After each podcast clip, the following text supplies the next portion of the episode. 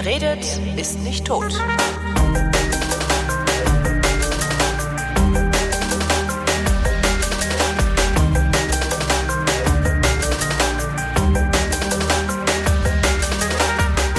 Ich rede mit Patrick Hof aus Aachen. Er ist 32 Jahre alt. Äh, mit 30 Jahren, also vor zwei Jahren, ist bei ihm ein Hirntumor diagnostiziert worden. Hallo Patrick.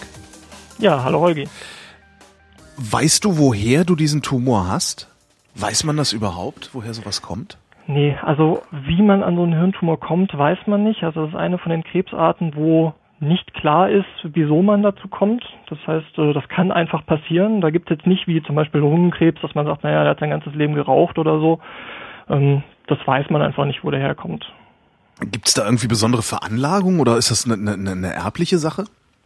Weiß man zumindest nichts von. Aha. Also ist unklar. Letztlich bei mir ist es zwar so, dass ich zwar schon Krebs in der Familie habe, also mein Vater ist an Krebs gestorben ähm, mit 56 Jahren, aber inwiefern die ganze Geschichte irgendwie genetisch bedingt ist, kann man nicht wirklich sagen. Da gibt es zumindest aktuell keine wissenschaftlichen Erkenntnisse darüber. Wie ist man drauf gekommen, bei dir einen Hirntumor zu suchen? Also man wird ja nicht einfach so in, in MRT geschoben jeden Tag. Genau, also im Prinzip gibt es da zwei Klassiker. Bei mir war es der zweite. Der erste ist eben Kopfschmerzen, dass man krasse Kopfschmerzen hat und das mal irgendwann untersuchen lässt und dann das feststellt. Bei mir war es das andere, nämlich also krass, krass, äh, entschuldige, also ich habe auch oft Kopfschmerzen, auch oft, oft, manchmal starke Kopfschmerzen, aber krass hm. meint krass im Sinne von macht das Licht aus, oder? Denke ich mal. Also es gibt auch Leute, bei denen bleibt es, glaube ich, äh, bei erstmal nicht so großen Kopfschmerzen. Ähm, so ein Tumor drückt halt aufs Gehirn ne, und das kann halt entsprechend wehtun. Hm. Bei mir war es das andere, nämlich ein epileptischer Anfall. Ähm, da gibt es auch unterschiedliche Arten. Bei mir war es direkt ein tonisch-klonischer Anfall. Das hat man früher Grand Mal genannt. Das ist ein großer Anfall. Das heißt, bei mir war es halt so, ich bin am 14. Februar 2011, also zum Valentinstag, wo mich meine Frau heute noch aufzieht, dass äh, ich das nur gemacht habe, um am Valentinstag rumzukommen, in der Nacht aufgewacht und habe gemerkt, irgendwas stimmt nicht so richtig. Habe dann angefangen, unkontrolliert zu zucken und bin dann auch relativ schnell ohnmächtig geworden und bin dann aufgewacht, als auf einmal so komische Leute in, gelb, äh, in äh, roten Jacken bei mir vor der Tür standen. Beziehungsweise nicht vor der Tür, sondern schon neben dem Bett standen, weil meine mhm. Frau den Notarzt gerufen hatte. Und die redeten dann auf mich ein und fragten mich komische Fragen, wer ich denn bin und ob ich meinen Namen wüsste und so weiter. Habe ich alles noch beantworten können, wusste aber gar nicht, wie mir so richtig geschieht. Habe dann eine Spritze gekriegt und dann bin ich quasi ins Krankenhaus gekommen. Die haben mich dann direkt eingeliefert und am nächsten Morgen wurden dann erstmal Untersuchungen gemacht weil eben schon klar war, das war ein epileptischer Anfall. Man will natürlich wissen, woran liegt das Ganze. Na, am Hirn. Also als ja. erstes guckt man dann doch ins Hirn, oder nicht? Genau. Also ja. im Prinzip wurde als erstes ein EEG gemacht. Das heißt, da guckst du erstmal, wie sind die Hirnströme denn so? Ist da irgendwas komisches? Und als zweites wurde dann direkt ein MRT gemacht. Das mhm. ist dann, glaube ich, auch Standard, dass man das macht. Ja, und da hat man dann halt gesehen, dass da irgendwas im Kopf ist, was da eigentlich nicht reingehört.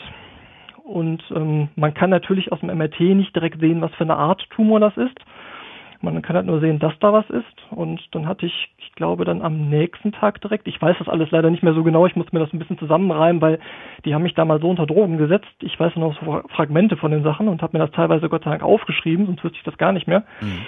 Ähm, hatte dann direkt einen Termin mit dem äh, Chirurgen, der hier in Aachen am Klinikum solche Sachen macht. Also Neurochirurgie und der sagte dann, naja, Herr Hof, Sie haben da was im Kopf, das gehört da nicht rein. Wir würden empfehlen, dass wir das sofort rausnehmen. Also es gibt halt letztlich natürlich die Möglichkeit, dass du erstmal eine Biopsie machst, um zu gucken, was ist das eigentlich.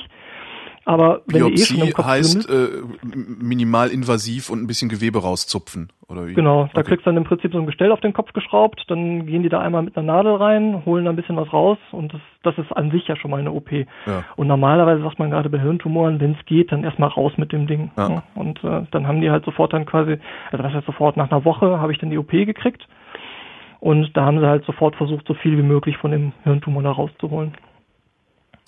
Wo im Kopf hast du den? Ich habe den links frontal. Links also, frontal, das heißt über deinem linken Auge oder? Genau, ah, ja. über meinem linken Auge im Prinzip. Das kann man so schön in den äh, in den MRT-Bildern sehen. Da ist jetzt nämlich ein großes Loch, ja. nämlich da, wo sie ihn rausgeholt haben.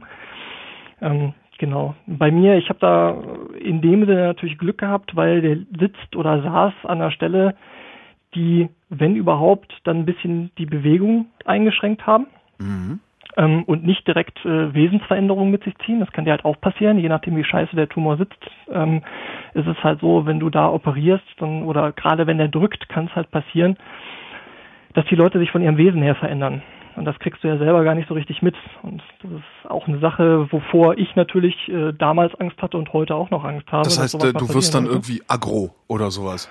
Ja, zum Beispiel, du veränderst dich generell von deiner Art her, weil dieses mhm. blöde Ding halt in deinem Gehirn irgendwie rumdrückt und äh, irgendwo reinwächst, wo du dich generell äh, dann einfach von deinen Wesenszügen her veränderst. Genau, die Leute werden, werden aggro, die werden komisch, verhalten sich nicht mehr so wie früher, kann halt alles passieren.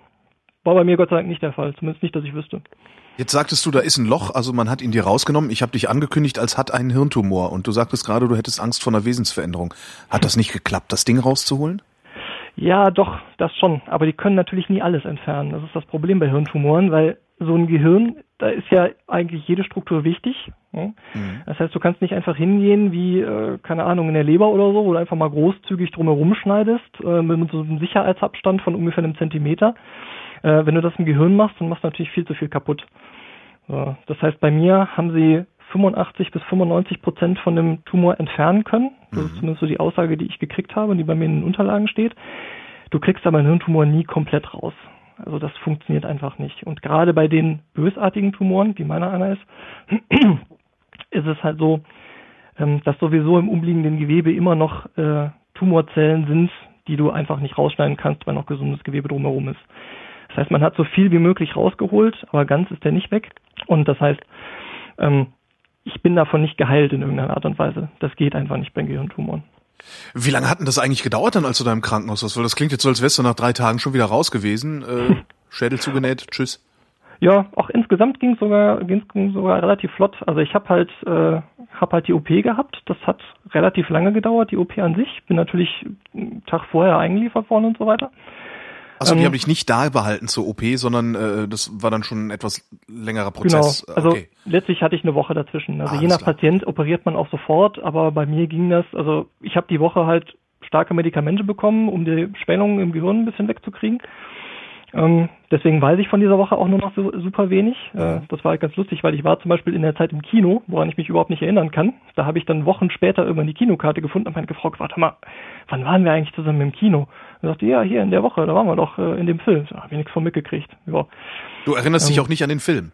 Also ich so erinnere mich nicht an den Film, aber es war Tron 3D, das ist glaube ich nicht so schlimm. Ja, ja okay, aber so, dass wenigstens so noch toll. ein Bild im Kopf irgendwo ist oder so. Nee, so gar nicht. Das ist ja. halt komplett weg. Und ich habe so Fragmente von dieser Woche noch so in Erinnerung, aber zum einen, wie gesagt, starke Medikamente, zum anderen der Schock, du hast einen Gehirntumor. Ja. Da weiß ich halt nur noch super wenig von. Ja, und dann bin ich halt in, bin ich halt äh, zu der OP dann wieder ins Krankenhaus. Dann haben die erstmal ähm, mir so Sachen auf den Kopf gepappt, um mich im MRT nochmal zu durchleuchten. Das war dafür da, damit der Operateur nachher bei der OP sehen kann, wo er gerade ist. Weil mhm. so Gehirn-OP ist natürlich nicht ganz einfach. Äh, wer mal die Chance hat, wer das möchte, kann sich das mal auf YouTube angucken. Da gibt es teilweise Videos von. Ähm, man hat ja immer so das Gefühl, normalerweise man würde da ja so still liegen. Ja, das Gehirn, das pulsiert aber zum Beispiel dabei. Ach. Das äh, sieht ganz witzig aus, ja. Wenn man sich das mal auf YouTube anguckt, ich wusste das vorher auch nicht, dann siehst du halt, dass das Gehirn so ein bisschen hin und her pulsiert. Und äh, da kriegt man echt Angst, wie der Operateur sich da überhaupt zurechtfindet. Das ist ja auch mal irgendwie gruselig, die Vorstellung, dass in deinem Kopf, die, dass es die ganze Zeit hin und her pulsiert. Ich dachte, das lägt da rum, ja. Ja, genau. Das habe ich eigentlich auch immer gedacht. Ach Gott, ach Aber Gott. was ich so genau pulsiert das so ein bisschen rum. Ja. Ähm, naja, auf jeden Fall, äh, genau, haben sie dann, äh, haben sie dann erstmal so Positionsmarker quasi gemacht, damit sie so ein MRT-Bild erstellen können, ähm, was der Operateur dann quasi als Hilfe hat. Ähm, aber du brauchst natürlich schon jemanden, der das richtig gut kann, weil letztlich den Tumor an der Stelle gut zu erkennen, ist halt auch super schwierig. Und wenn man wie macht man denn die Positionsmarker? Also kannst du ja da jetzt nicht so kleine Schirmchen reinstecken wie, wie im Cocktail oder so. Nö, also was die bei mir gemacht haben, ist, ich habe da so komische Buttons auf den Kopf gepappt gekriegt. Ach so, von außen. Sagen genau, die so in, außen. Dem, in dem Quadranten irgendwo ist das Ding, sozusagen. Ja, also damit haben sie, glaube ich, einfach den Kopf irgendwie so ein bisschen vermessen und haben das ah, okay, MRT gemacht klar. und dann konnten sie anhand dessen, ich weiß nicht, ob die da ein 3D-Bild draus machen, das kann schon sein, äh, dann konnte der sich irgendwie daran orientieren. Das ist auf jeden Fall alles irgendwie ziemlich viel Hightech. Du ja. kannst das auch teilweise einfärben irgendwie. Ähm, wenn jetzt Mediziner zuhören, äh, kann es übrigens sein, dass ich Quatsch erzähle irgendwo, weil ich bin selber keiner. Na, die können sich ja melden und das klarstellen. genau, können sich gerne melden, das klarstellen. Davon ich habe zwar Medizin im Nebenfach studiert, aber äh, so viel Ahnung habe ich dann auch wieder nicht. und ähm, Ja, dann hat er das halt so weit wie möglich rausgeholt. Dann wird das Ganze vernäht einmal, beziehungsweise die müssen dir ja so komplett einmal an der Stelle, wo der Tumor sitzt, die Schädeldecke einmal aufmachen. Ne? Das heißt, da wird dann so eine Platte rausgenommen. Ähm, wie groß? Kann man auch, oh, gefühlt würde ich mal sagen, so groß wie eine halbe Hand ungefähr. Mhm. Ähm, also ich kann die Narben bei mir auf dem Kopf ja noch fühlen. Da sind jetzt so Dellen, wo, wo die das wieder eingesetzt haben. Äh, sieht man von außen nicht. Sind also die holen da so ein Stück raus, wie bei einer Melone, wo man Whisky reinfüllt oder, oder äh, Wodka genau, reinfüllt. Das, das wird dann einmal ah, ausgesägt. Ja. ja. Okay. Und dann kann er da operieren und nachher wird das wieder draufgesetzt und äh, dann wird das einmal vernäht und dann wurde das Ganze nochmal zusammengetackert. Mhm. So, das sah relativ spektakulär aus, äh, wenn man das mal sieht. Sieht aus wie Frankensteins Monster. Wachsen da denn jetzt Haare drüber oder ist da jetzt so? Äh, An den meisten Stellen wachsen da Gott sei Dank Haare okay. drüber, also du siehst das nicht. Also ich habe so ein bisschen von dieser OP noch Narben, wo nicht wirklich gut Haare drauf wachsen, aber wenn du mich so siehst, dann äh, würdest du das jetzt nicht großartig bemerken. Hm. Meine Friseurin ist auch relativ gut, die lässt die Haare an der Stelle ein bisschen länger wachsen von der Seite und dann, äh, dann geht das auch. Genau, und das hat dann halt erstmal, musste natürlich erstmal zusammenheilen wieder einigermaßen. Ich hatte halt dadurch, dass die an der Stelle operiert haben, wo bei mir äh, teilweise Motorfunktionen sind, hatte ich auch eine sogenannte Hemiparese, was letztlich bei mir bedeutet hat, äh, hat äh, Tumor auf der linken Seite, das heißt rechte Seite sehr schwach. Das heißt, nachdem ich aus der OP rausgekommen bin, konnte ich meinen rechten Arm, mein rechtes Bein kaum heben. Ähm, das ist eine Geschichte, die ist Gott sei Dank mit der Zeit dann wieder weggegangen. Das haben die dich, haben die dich darauf vorbereitet? Also weil erst kriegst du gesagt, ja. sie haben einen Hirntumor, äh, da flippst du schon mal aus. Zwei Wochen später wachst du auf, äh, weißt, der Hirntumor ist nicht ganz rauszunehmen, aber immerhin kann ich jetzt mein Bein nicht bewegen. Also ja, genau. Nee, das wurde, einem, wurde mir dann vorher schon gesagt, aber Wochen muss in natürlich Angst, ganz oder nicht? Bitte? Das sind doch Wochen in Angst dann, oder nicht? Ja, unter den Medikamenten, die du da kriegst, ist das mit der Angst nicht. das ging ganz gut.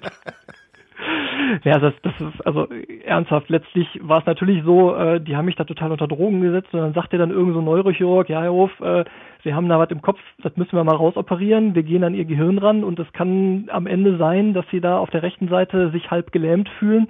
Das geht aber mit der Zeit wieder weg. Mhm. Wenn du da nicht unter starken Medikamenten äh, stehst, dann denkst du wahrscheinlich auch, huch, äh, geh weg. Ja. aber äh, die Entscheidung muss natürlich möglichst schnell gehen an der Stelle, dann hast du gar nicht großartig Zeit, dich drum zu kümmern. Ähm, es gibt manche Leute, von denen ich halt gelesen habe, wo das dann teilweise noch ja, einen Monat gedauert hat, bis sie dann äh, bis sie dann operiert wurden. Da bin ich schon ganz froh, dass das so schnell ging, weil diese Entscheidung, das machen zu lassen, ist natürlich schon äh, so im Nachhinein denkst du, hui, da hat einer gerade in meinem Gehirn rumgestochert mit dem Skalpell, hat da ja. Sachen rausgeschnitten und ich bin froh, dass ich hier noch reden kann. Und du kannst, das, das ist halt eigentlich was, was ich auch immer so faszinierend finde. Da hat einer in deinem Gehirn rumgemacht und du kannst es trotzdem noch benutzen hinterher.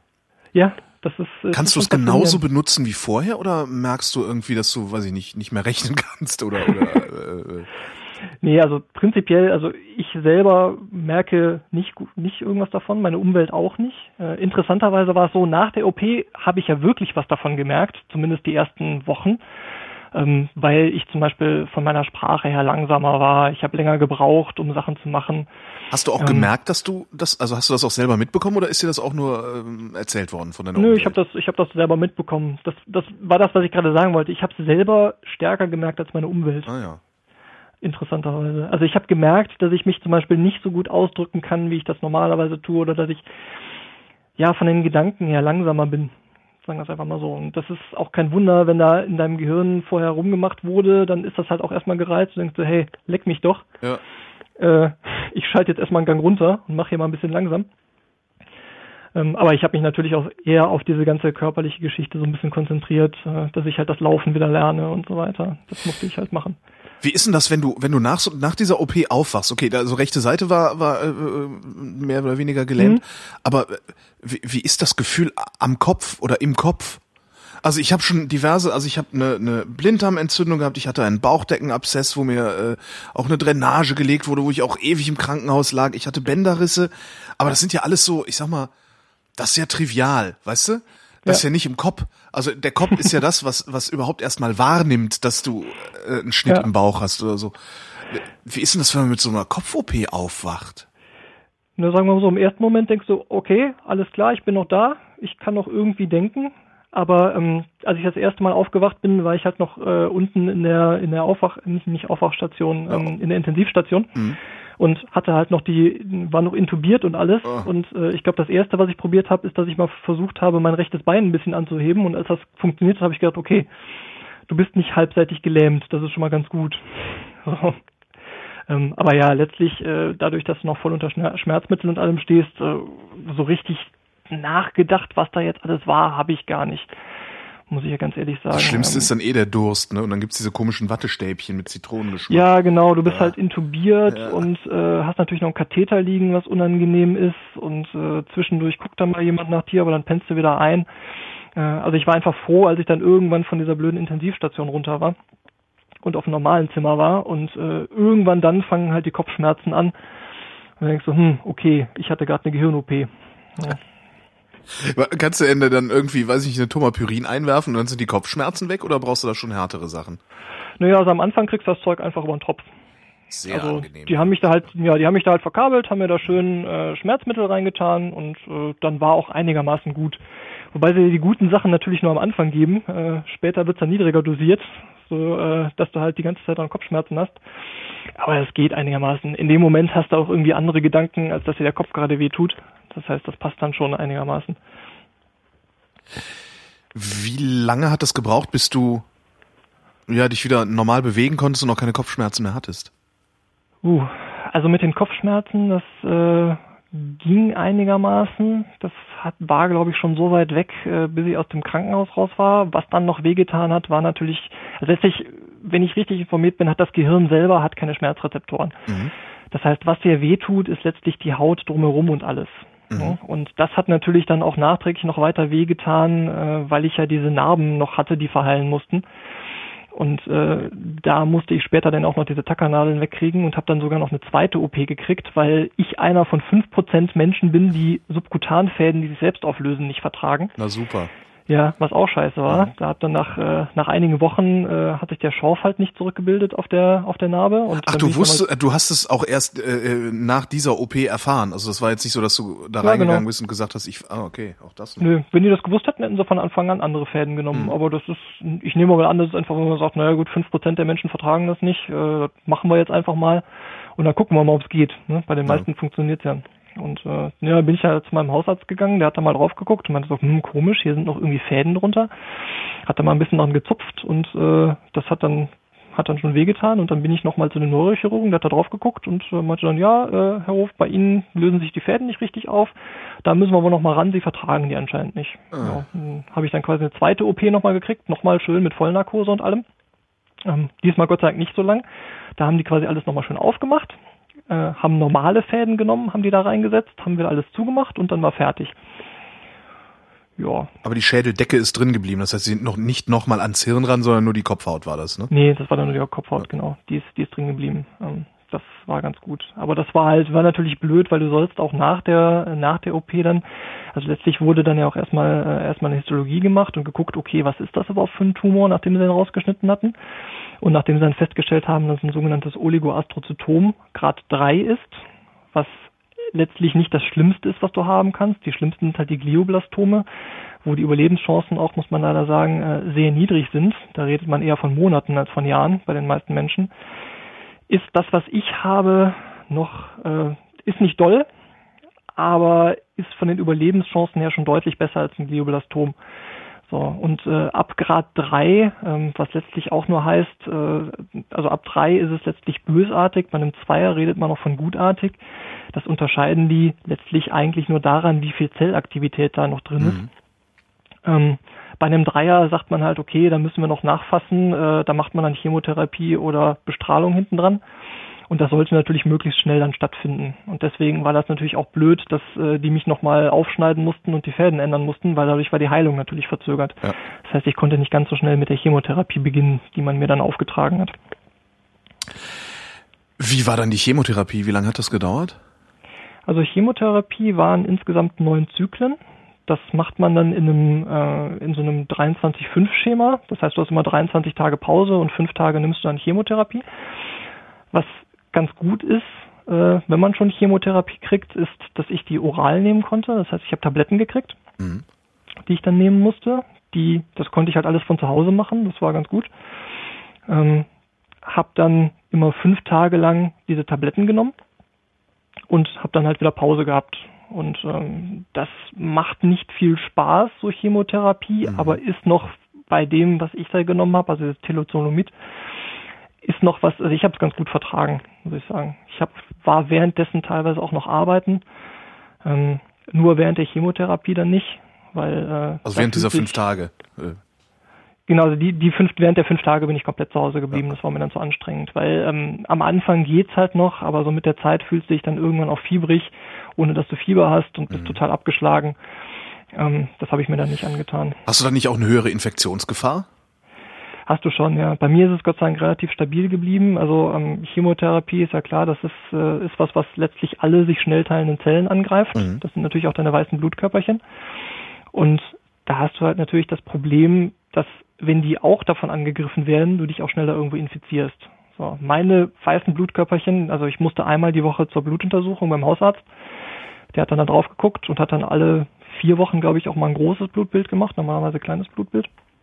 Ähm, bei mir waren die weißen Blutkörperchen äh, Gott sei Dank immer am unteren Anschlag vom Normalwert. Das heißt, ich bin da nicht nur großartig drunter gerutscht, habe es also insgesamt ganz gut vertragen und äh, bin auch während der Chemotherapie nicht irgendwie nochmal krank geworden in irgendeiner Art und Weise. Also es lief eigentlich alles ganz gut ab.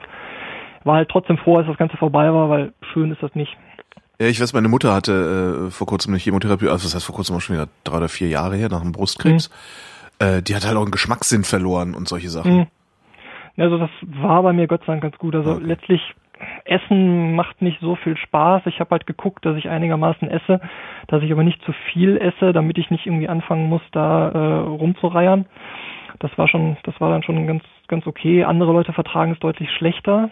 Ähm, ich habe trotzdem auch noch nebenher ein Antiemetikum genommen, also was gegen Übelkeit, ähm, weil es einfach dann besser gegangen ist. Mir ist ansonsten auch so ein bisschen flau im Magen gewesen. Ich musste mich nicht übergeben aber ähm, damit war es dann schon besser und ich konnte auch besser essen. Das heißt, wie ist denn das? Ist das so ständig das Gefühl, als müsste man kotzen, aber man muss nicht?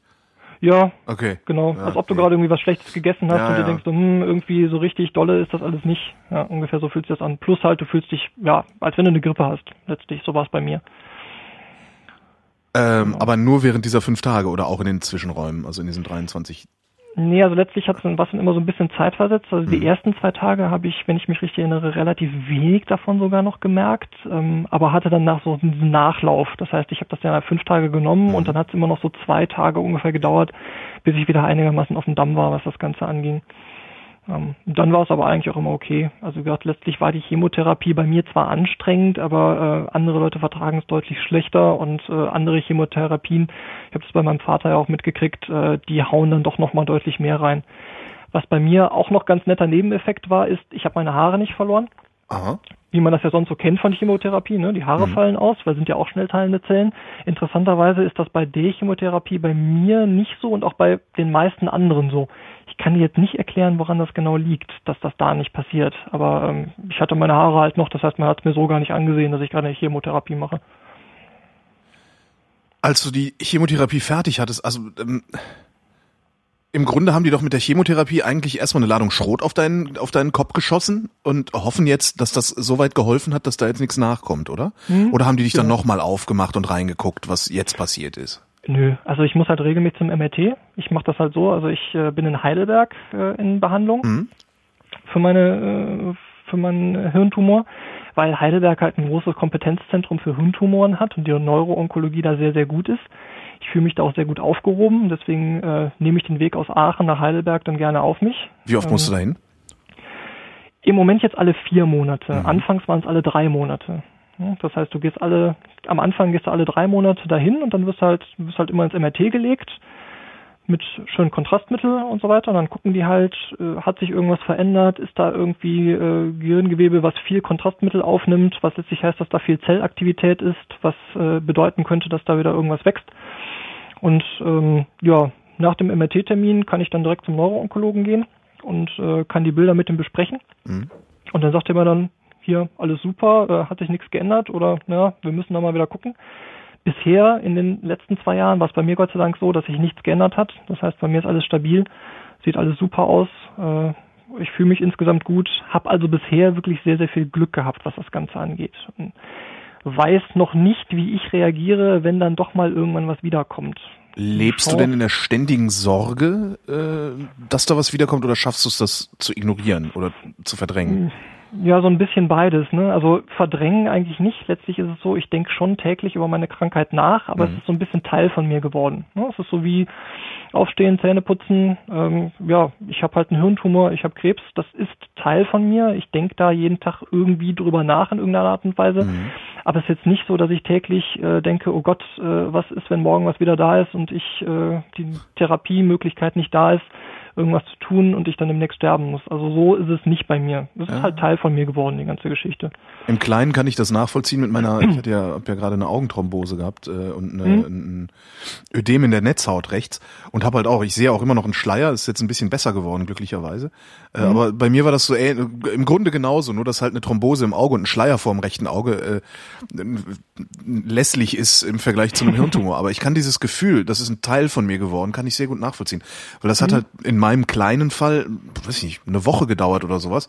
Und ja. da habe ich halt gedacht, okay, scheiße, so ist das jetzt halt. Na, dann ist es halt so. Ja, ja. genau. Mhm. Also man lernt damit, sich damit zu arrangieren. Übrigens, äh, Fun Fact, das Medikament, was du da gekriegt hast, das Avastin, Avastin. also mhm. Bevacizumab ist der, äh, ist der Name für das Zeug.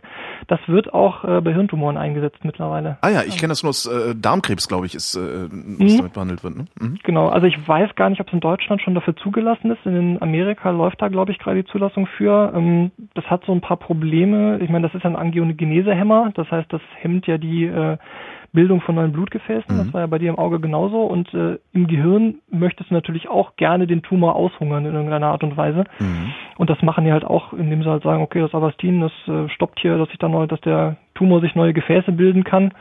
Und dadurch wird er quasi ausgehungert und kann sich keine neuen Nährstoffe beschaffen und so weiter. Aber das kriegst du nicht. Das kriege ich nicht, nee. Das ist, wie gesagt, auch gerade, ich weiß nicht, ob es schon zugelassen ist. Ähm, das letzte, was ich weiß, ist, dass es da Studien äh, gibt, wo halt Leute, die sonst keine andere Therapieform mehr haben, ähm, das Zeug dann kriegen, weil äh, ja halt sonst nichts anderes gerade mehr funktioniert, weil Chemotherapie ähm, vielleicht nicht mehr funktioniert, weil Bestrahlung schon durchgeführt wurde und keine Wirkung, keine Wirkung mehr hat, ähm, wird das gemacht. Das hat auch ein paar Risiken. Also ich meine, ich hätte gelesen, dass das äh, dazu führen kann, dass der Tumor sich stark verteilt auf Dauer im Gehirn. Mhm und äh, dadurch halt nachher nicht mehr richtig operiert werden kann. Das heißt, du kannst nicht nochmal aufmachen, den rausholen, also Sachen. Ja, also so richtig, es wird in der Therapie eingesetzt, aber genaues weiß ich jetzt auch nicht, dazu bin ich auch kein Mediziner. Wenn du nicht weißt, wie du reagieren wirst, wenn sie dir irgendwann sagen, oder falls sie dir irgendwann sagen, da wächst wieder was, ähm, mhm. könntest du die Reaktion ableiten aus der Reaktion darauf, dass sie dir gesagt haben, dass du da überhaupt was hast? Ja, also sagen wir mal so, ich hoffe halt natürlich, dass ich vernünftig reagiere in der in dem Moment und äh, ähnlich reagiere wie damals. Gut, wie gesagt, man hat mir natürlich die ganzen Drogen gegeben und so weiter, aber in der Hinsicht bin ich, glaube ich, einfach, äh, einfach Nerd und Geek und bin dann jemand, der sich versucht, umfassend mit dem Thema zu beschäftigen. Mhm. Ich möchte wissen, was damit mir gerade los ist. Äh, ich fand das sehr erschreckend, als ich dann im Krankenhaus zum Beispiel Leute kennengelernt habe, auch andere junge Leute, die auch so um die 30 waren. Ähm, die teilweise gar nicht mal wussten, was für eine Art von Tumor sie haben. Und Kann ich auch nicht verstehen. Schon, ja. ja. bei denen er schon zum zweiten Mal quasi wiedergekommen ist. Also ich hatte da äh, hier in Aachen, wenn halt auch viele, äh, viele Leute aus, ähm, aus dem Iran etc. kommen hin. Also mhm. äh, da hatte ich jemanden bei mir auf dem Zimmer und der war schon zum zweiten Mal da. Der hatte halt ein Rezidiv.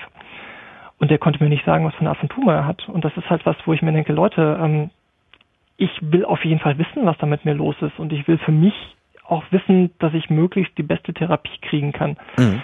Es ist natürlich immer ein bisschen leicht gesagt, wenn es einem einigermaßen gut geht. Also mir geht es jetzt aktuell sehr gut. Ähm, ich kann mich auch damit beschäftigen. Für andere Leute ist das, glaube ich, schwieriger. Was sicherlich bei mir auch geholfen hat, äh, auch wenn es trotzdem tragisch war, ist natürlich, dass mein Vater an Krebs gestorben ist. Das heißt, ich habe mich mit dem Thema an sich schon mal beschäftigt, mhm. bin also nicht von Thema Krebs komplett überrollt worden. Das ähm, passiert ja immer noch sehr vielen Menschen mhm. habe ich festgestellt. Also ja, auf einmal ist Krebs da und man hat sich nie damit beschäftigt, ja. Genau, das ist halt das Ding. Und ja.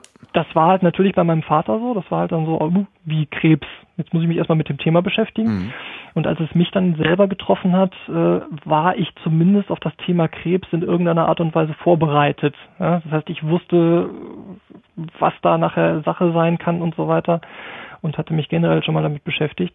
Ja, und das mache ich halt letztlich auch immer noch. Ähm, deswegen sage ich, ich beschäftige mich täglich mit dem Thema, ähm, guck auch, was es da an neuen Therapiemöglichkeiten gibt. Das, das ist, ist so halt auch, das ist halt auch hochspannend, also weil die, das, ja, die machen da ja. Fortschritte im Sekundentakt, hat man das Gefühl, ja. Ja, genau, das ist halt, also alleine in den zwei Jahren, in denen ich jetzt äh, quasi durchgehalten habe mit mhm. meinem Krebs, ist schon wieder viel passiert und die Aussage, die ich damals gekriegt habe, ist heute auch schon wieder ein bisschen eine andere. Ne? Also, Welche Aussage? Naja, letztlich fragt man natürlich, okay, wie sieht's denn mit Überlebenschancen und so weiter aus? Und äh, auch damals waren die äh, Chirurgen und auch die Onkologen relativ vorsichtig, was auch gut so ist, denn jeder Mensch ist halt anders. Das heißt, mein Krebs muss nicht so ausgehen wie der von dem nebenan, mhm. der nach einem halben Jahr äh, schon nicht mehr lebt. Das äh, kann bei mir 20 Jahre dauern, kann länger dauern, bis irgendwas wiederkommt. Ähm, aber damals war halt schon die Aussage, ähm, naja, äh, damit werden sie keine, keine 50 Jahre mehr leben. So. Und da sagte meine Frau natürlich, ja, dann nehmen wir halt 48. Ja. Das fand ich schon mal, fand ich schon mal eine schöne Aussage. Das ist auch okay. Ja, und letztlich, äh, gerade damals, wenn man so ein bisschen geguckt hat, ähm, auch mein Onkologe sagte, naja, die Statistik sagt halt was von sieben Jahren Überleben im Mittel. Mhm. Aber vergessen Sie mal die Statistik sofort, weil das ist Quatsch, äh, sich an der Statistik zu messen, weil da werden natürlich alle Leute reingeschmissen. Ähm, der Mitte 70-Jährige, der einen Gehirntumor kriegt und der in einem halben Jahr tot ist, bis zu demjenigen, der äh, in guter Verfassung ist und der schon 20 Jahre damit lebt, mhm. sind da alle mit drin. Ähm, zwischenzeitlich wurde dann halt natürlich auch ein bisschen nach der Genetik geguckt und so weiter. Das wird ja immer wichtiger. Und ähm, da ist es wohl bei mir, bei meinem Tumor so, dass ich äh, zum Beispiel ein 1 P und 19Q Allelverlust habe. Das kann ich jetzt nur so wiedergeben. Ich habe keine Ahnung, was das genau bedeutet. Das müsste Mediziner sagen. Ähm, worauf wohl, was, wo man wohl festgestellt hat, dass diese Tumoren sehr gut auf Chemotherapie reagieren. Ja. Deswegen war das bei mir wohl eine gute Sache, die Chemotherapie zu machen. Kann man die nochmal machen? Also wenn die jetzt feststellen, äh, da ist wieder Zellaktivität, nochmal Chemotherapie und die dadurch dimmen irgendwie? Die kann man wohl prinzipiell mehrfach machen. Das wird mhm. teilweise auch gemacht. Allerdings scheint es wohl so zu sein, dass die Tumoren irgendwann da eine, ähm, eine Resistenz gegen entwickeln. Mhm. Weil es ist dann, äh, ist dann anscheinend so, wie bei vielen Sachen anderen, vielen anderen Sachen auch, naja, du kriegst halt die Chemotherapie, die tötet halt möglichst viel ab, aber die Tumorzellen, die nicht abgetötet werden, die Stammzellen die, des Tumors. ja, das sind natürlich mhm. die, die sich nachher im Zweifelsfall dann wieder vermehren und die reagieren dann halt nicht mehr so gut auf die Chemotherapie mhm. wie die vorher. Ja, weswegen, glaube ich, denn einer der nächsten Wege wäre zum Beispiel eine Bestrahlung, wenn das irgendwie nötig ist. Ähm, die hat man bei mir halt bewusst nicht direkt gemacht, weil Bestrahlung kannst du auch nur, ich glaube, höchstens zweimal machen oder so. Normalerweise machst du immer einmal eine Bestrahlung, weil allein die Schäden, die dadurch entstehen können, sind wohl so groß, dass man das ungern macht. Mhm. Äh, letztlich in Heidelberg haben sie halt einen sehr guten, äh, ein sehr gutes Gerät. Die haben dieses große, äh, diese große Strahlenkanone, die anders arbeitet als die anderen. Gerade noch aufgeschrieben, wie es heißt und habe es schon wieder vergessen. genau, also, ich habe es gerade auch wieder vergessen. Wo sie den Strahl äh, wirklich mit mit mit so ganz abgefahrenen Spiegelkonstruktionen direkt auf den Tumor fokussieren. Mhm. Nee, wo sie die Bestrahlung in Tumorform, genau das war's. Die können die Form des Tumors als Strahl nachbilden. Genau, also und damit da das stabil halt. bleibt, rotiert nicht die Maschine um dich, sondern du durch die Maschine. Das ist genau. Du bist, warst du da drin in dem Ding? Nee, war ah, ich schade. nicht. Ich, ich würde super gerne mal sehen, aber war ich noch nicht drin. Und ich hoffe, äh, wenn ich es sehe, dann nur als Besucher und nicht, weil ich mich da reinlegen muss. Ich habe nur Bilder davon gesehen, als ich kürzlich am NCT in Heidelberg war. Mhm. Das, also das sieht wirklich spektakulär aus. Das sieht halt aus, ja, man kann es gar nicht sagen, als wärst du irgendwie im Inneren eines, weiß ich nicht. Ja. Raumschiffantriebs genau, oder so. Da gibt da gibt's auch prima Videos zu, die kann man sich die kann man sich auch angucken, also ich glaube auch Werbevideos vom NCT oder ja. so, aber ist schon sehr beeindruckend das Teil. Ich bin trotzdem froh, wenn ich äh, auf absehbare Zeit da nicht rein muss, muss ich ehrlich sagen. Ähm, genau, aber Bestrahlung könnte man halt noch machen und ähm, ja, natürlich äh, je nachdem, wie der Tumor wächst, also wenn der Tumor bei mir wieder wachsen sollte und wieder in diese Höhle rein wächst, die jetzt quasi da ist, dann kann man auch einfach nochmal operieren und das Ding wieder rausnehmen. Mhm. Ja. Das ist eigentlich immer so das, was du als erstes machst, möglichst weg mit dem Teil. Habe ich auch gerade gelernt, ja. Also ja. immer erstmal operieren, also solange das geht, also solange es genau. lokal geht. Kann man, kann man dir den Schädel beliebig oft aufmeißeln und das Ding da rausholen? Ich würde mal fast davon ausgehen. Ich oh, meine, ja. letztlich können die, die können die Narben ja wieder aufschneiden, oben ja. und aufmachen. Ist wahrscheinlich nicht toll. Ja, äh, nervt halt irgendwann, wenn du halt alle paar Jahre hast. Ja, und irgendwann müsste ich mir dann wirklich dann mal die Glatze rasieren, weil ich fürchte, da wachsen dann echt keine Haare mhm. mehr drauf, wenn die das dauernd machen müssen. Aber hey, das ist das kleinste Übel, mit der Glatze rumzulaufen. Als wenn wäre jetzt nicht so schlimm. Aber ich glaube, das kann man so häufig machen, wie man möchte. Ich weiß nicht, das Gewebe wird zwar wahrscheinlich nicht mehr so dolle zusammenwachsen irgendwann und man wird da vielleicht Probleme kriegen, weil wenn du so Narbengewebe dauernd aufschneidest, ist es bestimmt auch nicht toll. Aber besser als ein Tumor im Gehirn. Ne? Ja, allemal. Ähm, auch wenn du nicht weißt, wie du reagieren würdest, wenn sie dir das sagen, bereitest du dich auf irgendetwas vor in der Zukunft? Nicht so wirklich. Also letztlich ist es bei mir so, ähm, ich habe schon irgendwo wieder in mein normales Leben reingefunden.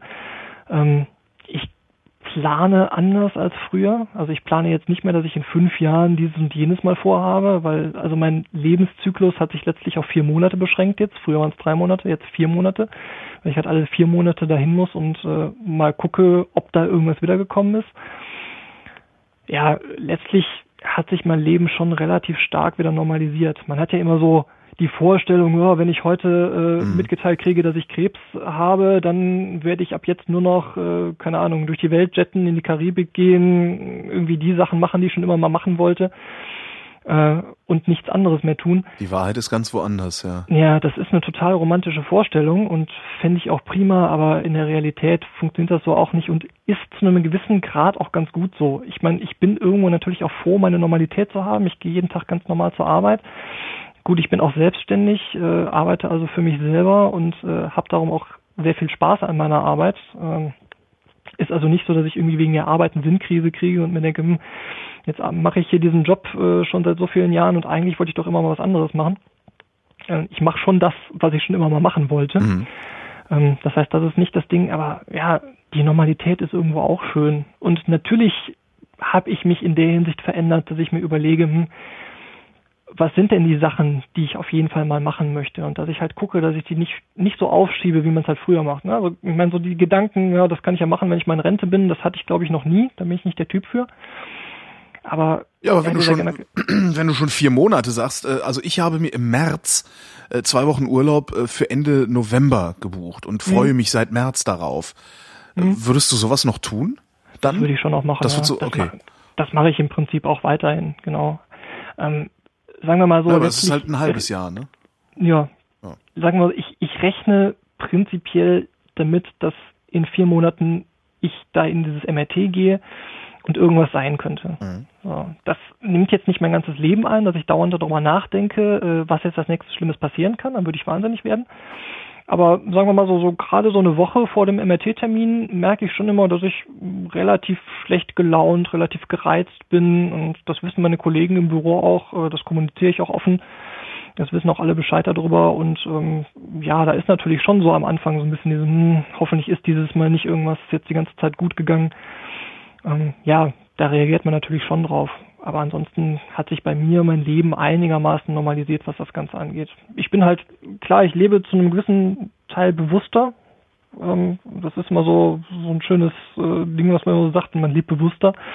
Ähm, ja, liegt halt daran, dass ich sage, okay, äh, in vier Monaten, wer weiß, was da, was da jetzt wieder als nächstes aufkommt. Äh, wenn ich irgendwas machen will, dann mache ich das jetzt. Aber ja, ich habe nicht mein Leben komplett umgekrempelt. Das äh, habe ich an der Stelle zum Beispiel nicht gemacht. Wie hat denn deine Umwelt darauf reagiert? Als du gesagt hast, hier Kinder, ich habe einen Hirntumor. Uh, unterschiedlich. Also die meisten haben mm, sehr gut äh, reagiert. Also man hört ja auch immer wieder leider, dass es Leute gibt, die mit sowas nicht klarkommen, dass jemand irgendwie Krebs kriegt und dann auf einmal Freunde damit nicht klarkommen und dann auf einmal nicht mehr da sind. Ähm, das habe ich nicht. Ich habe mit allen Leuten, was das Ganze anging, immer sehr gut reden können. Da bin ich sehr froh drüber. Ähm, wie gesagt, meine, gerade meine Frau, damals noch Freundin, hat da super drauf reagiert. Das kann ja auch eine Beziehung komplett kaputt machen, mhm. ne? wenn, wenn einer Krebs kriegt. Ähm, die stand die ganze Zeit bei mir. Äh, wir haben irgendwie zwei Monate nach meiner, nachdem das Ganze durch war, haben wir geheiratet. Ah ja. Ähm, meine Freunde haben super reagiert, die Leute waren alle da. Ähm, meine ganzen Arbeitskollegen aus dem Büro haben super reagiert, äh, haben halt die ganze Arbeit von mir ferngehalten, äh, was so aufsteckt. Und gesagt, ich bin selbstständig, bin jetzt nicht der einzige, äh, der einzige Chef im Unternehmen, aber einer von zweien, damals noch von dreien. Aber letztlich haben alle immer geguckt, dass sie mich da möglichst fernhalten von allem, was mir jetzt irgendwie Stress machen könnte. ich konnte langsam wieder einsteigen in die ganze Sache. Ja, und alle Leute haben prima reagiert. Also ich kann Gott sei Dank sagen, dass niemand irgendwie in meinem Bekanntenkreis dabei war, wo ich das Gefühl hatte, okay, der kommt jetzt mal gar nicht damit klar, dass ich jetzt auf einmal hier einen Hirntumor habe. ich bin da letztlich aber auch ein Mensch, ich habe es die ganze Zeit offen kommuniziert. Das war mir auch ziemlich wichtig und äh, ich Mhm. blogge ja auch darüber. Das heißt, ich mache die ganze Geschichte öffentlich. Ich hatte nie dieses Gefühl, hm, ich habe jetzt hier einen Hirntumor, äh, ich habe Krebs, das soll mal möglichst niemand wissen. Das ist mir total unangenehm. Das Gefühl hatte Ja, ich habe auch nicht. Freunde und Bekannte, äh, die zum Teil wirklich schwere Krankheiten haben Mhm. ähm, und versuchen das äh, mit aller Gewalt, äh, selbst aus, aus, aus einer Teilöffentlichkeit ihres erweiterten Bekanntenkreises oder sowas rauszuhalten, was ich auch immer sehr äh, seltsam finde. Wo ich auch immer denke, Ja. es, ist- es ist nicht viel leichter, wenn man das, wenn, ja, wenn man offen darüber kommuniziert und, und es auch dokumentiert. Weil vielleicht Ja. lernen andere was daraus. Das denke ich mir Genau. immer so. Das kommt also zum einen Auch wieder, ich wie ich gerade mit meinem Auge. Auch, ich habe das auch aus gutem Grund alles so äh, äh, verblockt und, und Ja, genau. Ja, das, das habe ich ja auch gemacht. Und letztlich habe ich das durchaus auch deswegen gemacht, weil ich einfach, wie gesagt, als Nerd, das Erste, was man natürlich macht, ist, man geht ins Internet und guckt mal, was Mhm. findet man zu dem ganzen Kram. Misteltherapie. Misteltherapie zum Beispiel, ja genau, kannst alles wegschmeißen, den ganzen Kram. Aber das, das findest du leider super häufig, den ganzen Ja. ESO-Quatsch. Ja. Hast du natürlich auch sehr viel. Und Ja, natürlich bei einer Krankheit, bei der, ich sag mal, die Hälfte der Leute garantiert am Ende stirbt. Äh, Ja. Oder wie viele bei Krebs sterben. Also ich weiß nicht, ob es 50 Prozent sind. Sagen wir mal 50 Prozent sterben an Krebs. Da sind natürlich auch unglaublich viele Hoffnungen, aus denen du wieder Geld ziehen kannst und äh, entsprechend Charlatanerieprodukte dann.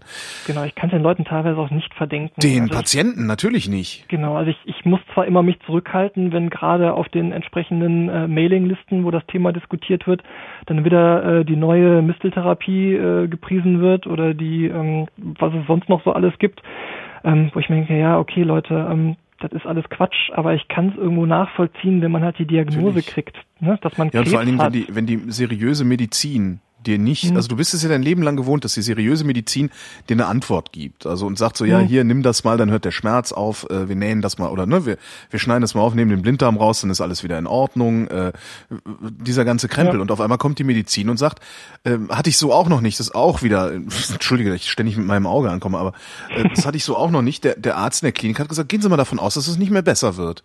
Mhm. Ja, wir können es versuchen und das tun wir auch, aber die Wahrscheinlichkeit, dass es besser wird, ist äußerst gering. Ja, und dann genau. sitzt du da und denkst so, scheiße. Ja. Ja, das, das ist auch gen Und, genau das und Riesending. klar, wo wenn dann einer um die Ecke kommt, der sagt, ja, haha, aber ich habe hier die, äh, die Mhm. Patentlösung, damit wird das besser. Natürlich gehst du dem auf den Leim. Also das, Genau. den, den Patienten kann man keinen Vorwurf machen da. Nee. Ich glaube, das ist auch eine der schwierigsten Aufgaben, die man als Krebspatient hat, damit klarzukommen, dass man da eine Krankheit hat, für die man zumindest bei den meisten Krebspatienten nichts kann. Ja? Außer Mhm. wenn, wenn du jetzt der starke Raucher warst und dann Lungenkrebs kriegst, kannst du dann sagen, okay, bin ich selber schuld. Aber jetzt bei meinem Hirntumor, ich kann da nichts für. Ich Ja. habe keine Ahnung, wo das herkommt. Und ich muss einfach damit leben, dass Mhm. ich da auch keine Kontrolle drüber habe. Ja? Ich kann nicht einfach hingehen und sagen, na gut, wenn ich mich jetzt gesund ernähre, wenn ich jetzt dauernd Sport mache, Genau. äh, dann geht das schon irgendwie weg. Das ist halt leider nicht so und damit muss man klarkommen. Und das ist halt schwierig. Ist, Stimmt, du verlierst die Kontrolle darüber. genau, du hast halt keine Kontrolle mehr und Ja. man ist eigentlich immer gewohnt, dass man die Kontrolle über Sachen Ja klar, hat. Ibuprofen, Kopfschmerz weg. Genau, Mhm. sowas oder ich bin zu dick, na dann nehme ich halt ab Ja. oder sowas, ja oder äh, weiß nicht, äh, ich habe einen Schnupfen, dann lege ich mich halt mal drei Tage ins Bett und dann ist das wieder okay. Das habe ich halt nicht mehr. Das haben halt Krebspatienten in der Regel nicht und das ist halt super schwierig. Und damit muss man erstmal klarkommen, zu akzeptieren, dass das in Ordnung ist und dass man sich jetzt nicht durch irgendwelche Kraftakte daraus befreien kann. Und da sehe ich dann halt auch immer diese ganzen ja, Heilsversprechen, die dann da gemacht werden, äh, nochmal nicht nur deswegen kritisch, weil es halt äh, eh so Quatsch ist und nicht funktioniert, sondern weil den Leuten auch Hoffnung gemacht wird und äh, gesagt wird, hier, wenn du dich nur genug anstrengst, Ja. dann geht das weg. Na, es wird was, was ihnen, was ihnen unterschwellig mitgeteilt wird, ist, du bist eben doch selbst schuld, dass du das Ja. hast, was du da hast. Genau, du, Du hättest die Kontrolle gehabt. gedacht. Genau, das ist ja, ja Positive Thinking. Also die Szene ist Ja. ja sowieso, den sollte man die Hodenpresse anlegen. Das ist Ähm, wichtig, ja. so ein Hirntumor, wird der eigentlich, wird der eigentlich als Krebs angesehen von den Menschen? Also es gibt ja immer so, es gibt ja so, ich, es gibt so gesellschaftlich akzeptierte Krankheiten und es gibt welche, die sind nicht Mhm. akzeptiert. Ne? Äh, Schuppenflechte, äh, ähm, erzähl auf einer Party, du hast Schuppenflechte, sagen alle, öh, sagst du, ich habe eine Erdbeerallergie, sagen alle, oh toll. Ist, wie ist das bei einem Hirntumor? Wird das, ist das, weil mit Krebs verbindet man ja immer sofort den totalen Verfall und alles schlimm und Ja. so. Also es ist, es ist unterschiedlich. Normalerweise, ich meine, ich gehe natürlich jetzt nicht rum und sage allen, hallo, ich bin Patrick und übrigens, ich habe einen Hirntumor. Mhm. Aber das Thema kommt natürlich schon auf und wie gesagt, ich rede da offen drüber. Ähm, es gibt unterschiedliche Reaktionen. Es gibt Leute, die also gerade die, die schon mal ein bisschen mit dem Thema Krebs zu tun hatten, ähm, die halt direkt sagen, ja, okay, äh, es ist und äh, fragen dann halt, was genau jetzt ist. Aber so die typische Reaktion, die man gerne mal kriegt, und das mag ich den Leuten auch gar nicht übel nehmen, ist, ach, das ist ja krass, aber jetzt ist wieder alles gut, oder? so. Ja. Ne, weil, klar, ich hatte ja meine OP, der Hirntumor wurde soweit rausgenommen. Ähm, ja gut, und dann muss ich natürlich mal erklären, nee, ist nicht alles okay, mir geht's im Moment sehr gut, aber es kann jederzeit wiederkommen. Und da ist es halt unterschiedlich, ob du merkst halt, wollen die Leute das jetzt hören oder ist denen das total unangenehm, weil sie gar nicht wissen, wie sie darauf reagieren sollen. Mhm. Und das ist auch durchaus verständlich, weil wenn du dich mit dem Thema nicht beschäftigt hast und dann kommt einer und sagt, hey, ich bin unheilbar krank, äh, ich weiß nicht, ob das jemals was wird, mal gucken, was die Medizin in Zukunft noch so kann, dann sind die meisten halt erstmal so ein bisschen sprachlos und wissen nicht, was sie dazu sagen sollen. Deswegen, je nachdem, wie ich schon sehe, wie die Leute reagieren, lasse ich es dann im Zweifelsfall auch dabei bleiben. Wenn die dann sagen, äh, ja, aber jetzt ist wieder alles okay, oder sage ich, ja, im Moment geht's mir gut und dann war es das auch. Mhm. Dann, dann ist in Ordnung. Also es ist schon unterschiedlich, wie die Leute da reagieren. Immer wenn man Neuland betritt, ob man das jetzt hm. freiwillig macht oder unfreiwillig, hat man ja bestimmte Erwartungen an dieses Neuland und in der Regel werden die nicht erfüllt, sondern es passiert was ganz anderes. Wie war das, als du deinen Hirntumor gekriegt bzw. diagnostiziert gekriegt hast? Das ist eine interessante Frage. Letztlich, wie gesagt, ich war mit dem Thema Krebs halt durch meinen Vater schon äh, schon konfrontiert, habe das alles mitgekriegt. Bei meinem Vater ist es leider sehr schnell gegangen, ähm, bis er dann gestorben ist. Das waren, glaube ich, insgesamt acht Monate. Das war also schon ein ziemlicher äh, ja, ziemlicher Ritt durch, äh, durch die ganze Geschichte durch. Was hatte der für einen Krebs? Äh, der hatte ein, ein Bauchfellsarkom. Mhm. Und die Dinger sind irgendwie super aggressiv, wachsen super schnell und äh, das hat, also da wurde auch noch eine OP gemacht natürlich und so weiter und dann Chemotherapie, aber hat alles nichts gebracht. Das hat super schnell metastasiert und dann war es auch ziemlich schnell so, äh, ja, dass der Tod dann eingetreten ist. Das heißt, dadurch war ich natürlich mit dem Thema Krebs schon so weit konfrontiert, dass letztlich mein Krebs, was das Ganze anging, ja nicht so schlimm war wie bei meinem Vater, wo ich halt den Verfall komplett mit ansehen konnte, ja, der auch mhm. relativ schnell ging. Bei mir war es halt so, naja, ich habe halt diesen, ich habe halt diesen Hirntumor festgestellt gekriegt, dann bin ich äh, in die OP gekommen, zwischendurch habe ich halt dick Drogen gekriegt, habe also nicht viel davon mitgekriegt, komme da raus, muss wieder laufen lernen und äh, konnte mich dann wieder aufraffen und äh, ja, jetzt ist seit zwei Jahren alles alles in Ordnung. Ähm, das heißt, es war jetzt nicht so, dass ich irgendwie bestimmte Vorstellungen davon hatte, wie es jetzt genau aussehen würde, wenn ich das, wenn ich jetzt Krebs kriege, weil ich halt durch meinen Vater das alles schon so weit mitgekriegt hatte und gesehen habe, wie es ist, wenn da jemand Krebs kriegt. Was für mich, glaube ich, eine gute Sache ist, ähm, auch wenn natürlich der Tod von meinem Vater tragisch war, ich habe mitgekriegt, wie es für Außenstehende ist. Mhm. Das heißt, ich habe mitgekriegt, wie ist das eigentlich wenn du als Außenstehender, also in dem Fall jetzt zum Beispiel meine Familie oder auch meine Frau, mitkriegst, dass da jemand Krebs hat und was das so bedeutet, wie du dich fühlst. Und ich glaube, das gibt mir ein ganz gutes Gefühl dafür, mich in andere Leute reinzuversetzen, wie die mich sehen, hoffe ich zumindest. Und kann an vielen Stellen gut nachvollziehen, wie schwierig das für Angehörige ist. Ja, weil ähm, die werden leider häufig bei dem Ganzen etwas außen vor gelassen, weil es ist einfach unglaublich schwierig, wenn du als Angehöriger daneben stehst, da hat jemand Krebs, du weißt zum Beispiel jetzt bei mir, es ist unheilbar, zumindest nach dem aktuellen Stand der Medizin. Und es kann jederzeit was passieren. Und du bist selber halt natürlich auch hilflos, was das Ganze angeht. Das heißt, du kannst nicht hingehen und sagen, ja komm, ich helfe dir, ich tue hier das und das für dich. Geht einfach nicht. Du musst damit klarkommen, dass derjenige äh, krank ist, dass es nicht anders geht.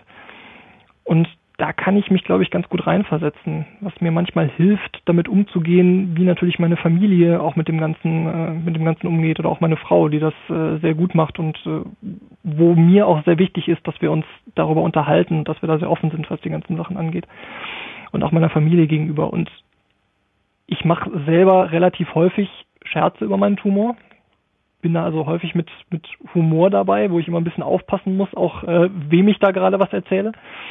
Ja, also wenn ich mich äh, mit Leuten verabrede und sage, ja, mal gucken, ob ich es morgen schaffe. Äh, oh. Äh, ne? okay. Kann man halt nicht zu jedem sagen. Ja, stimmt, so, ja. Muss man halt immer ein bisschen, manchmal gucken, gucken sie einen konsterniert an und denken, oh weia, hast du schon wieder einen blöden Scherz gemacht. So, meine Frau macht das halt auch. Äh, die weiß aber auch mittlerweile, dass, das, dass man das nicht mit jedem machen kann. Ähm, ja, und so ist halt der Umgang damit und deswegen finde ich das auch super wichtig, da offen zu sein, was die ganze Sache angeht und äh, darüber reden zu können. Und äh, genau deswegen hatte ich dich ja auch angeschrieben und gesagt, hey, willst du nicht mal über Hirntumoren reden?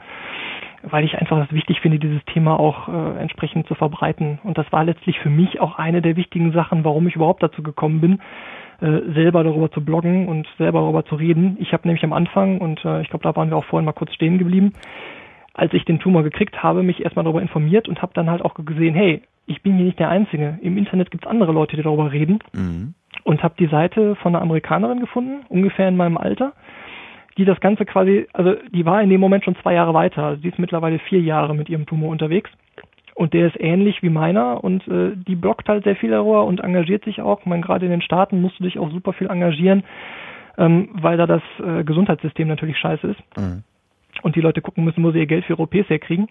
Und das war für mich dann auch so der Auslöser zu sagen, hey, ich will da auch selber drüber reden und äh, will, dass die Leute mitkriegen, was da ist, weil mir hat's geholfen. Und das ist halt total schön zu sehen, wenn ich jetzt Sachen blogge dass dann Leute anfragen und Fragen stellen und äh, zumindest einer, von dem ich weiß, äh, der neu diagnostiziert wurde, hat gesagt, hey, dein Blog hat mich dazu gebracht, selber mal darüber zu schreiben. Das ist halt schon schön, das dann zu sehen, dass das passiert. Genau deswegen mache ich das auch. Und es hilft mir natürlich auch mit der Krankheit umzugehen, muss ich ja mal ganz ehrlich sagen. Weil darüber zu reden ist eine Art und Weise, das Ganze zu reflektieren und ja, einfach den Leuten mitzugeben, wie es mir gerade geht. Und naja, indem man drüber spricht, kriegt man ja auch letztlich jedes Problem zumindest mal in den Griff, nicht notwendigerweise gelöst, aber in den Griff, weil man mhm. seine Grenzen benennt. Ne? Das finde ich ja auch mal ganz ja. wichtig.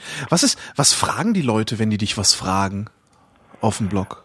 Im Blog also normal, also es sind halt so Sachen wie ja, ähm, wenn ich zu einem speziellen Thema irgendwas geschrieben habe, ja, also zum Beispiel meine Chemotherapie mit äh, mit äh, hier Temodal, wie das hier heißt, dann wird halt die Frage gestellt, ja, ähm, kannst du mir da noch ein bisschen mehr zu erzählen, wie das genau war? Ich meine, ich schreibe das ja schon alles einigermaßen genau auf oder teilweise einfach auch nur vielen Dank, dass du das alles mal aufgeschrieben hast. Äh, jetzt habe ich weniger Angst davor, selber damit anzufangen, was mhm. ja auch schon eine tolle Sache ist, ne? wenn man das so mitkriegt, dass, äh, dass sowas geschrieben wird. Solche Sachen halt.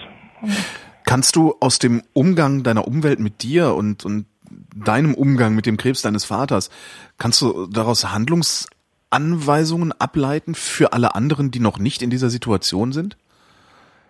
Also keep calm and carry on. Also weißt du so ein, so ein hm?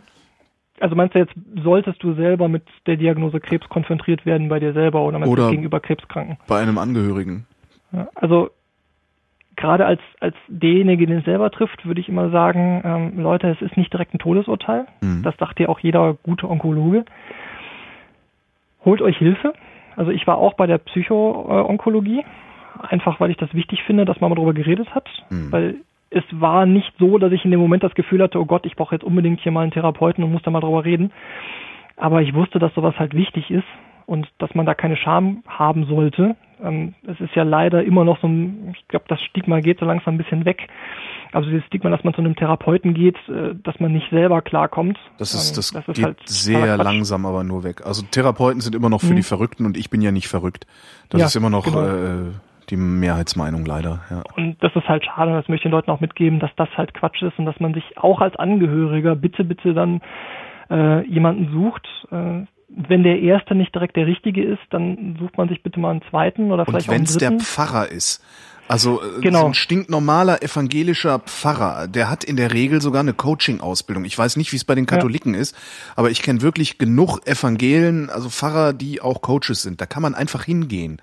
Hm, das genau, ist letztlich auch, auch deren Job. Ne? Ja. Gut, ob ich als Atheist jetzt dahin gehen würde, äh, weiß ich nicht, aber kann man natürlich also auch. Also kannst du auch, genau. du kannst äh, wirklich, du kannst hingehen und sagen, ich glaube nicht an deinen Gott, aber ich brauche deine Hilfe. Und dann wird ja, er sagen, ja, aber ich glaube an meinen Gott und darum helfe ich dir. Genau, aber das einfach, dass man sich jemanden ja. Außenstehendes sucht. Also es ist natürlich auch wichtig, innerhalb der Familie und mit den Angehörigen zu reden. Das finde mhm. ich super wichtig, aber du brauchst nochmal jemanden Drittes, der das Ganze unabhängig betrachten kann.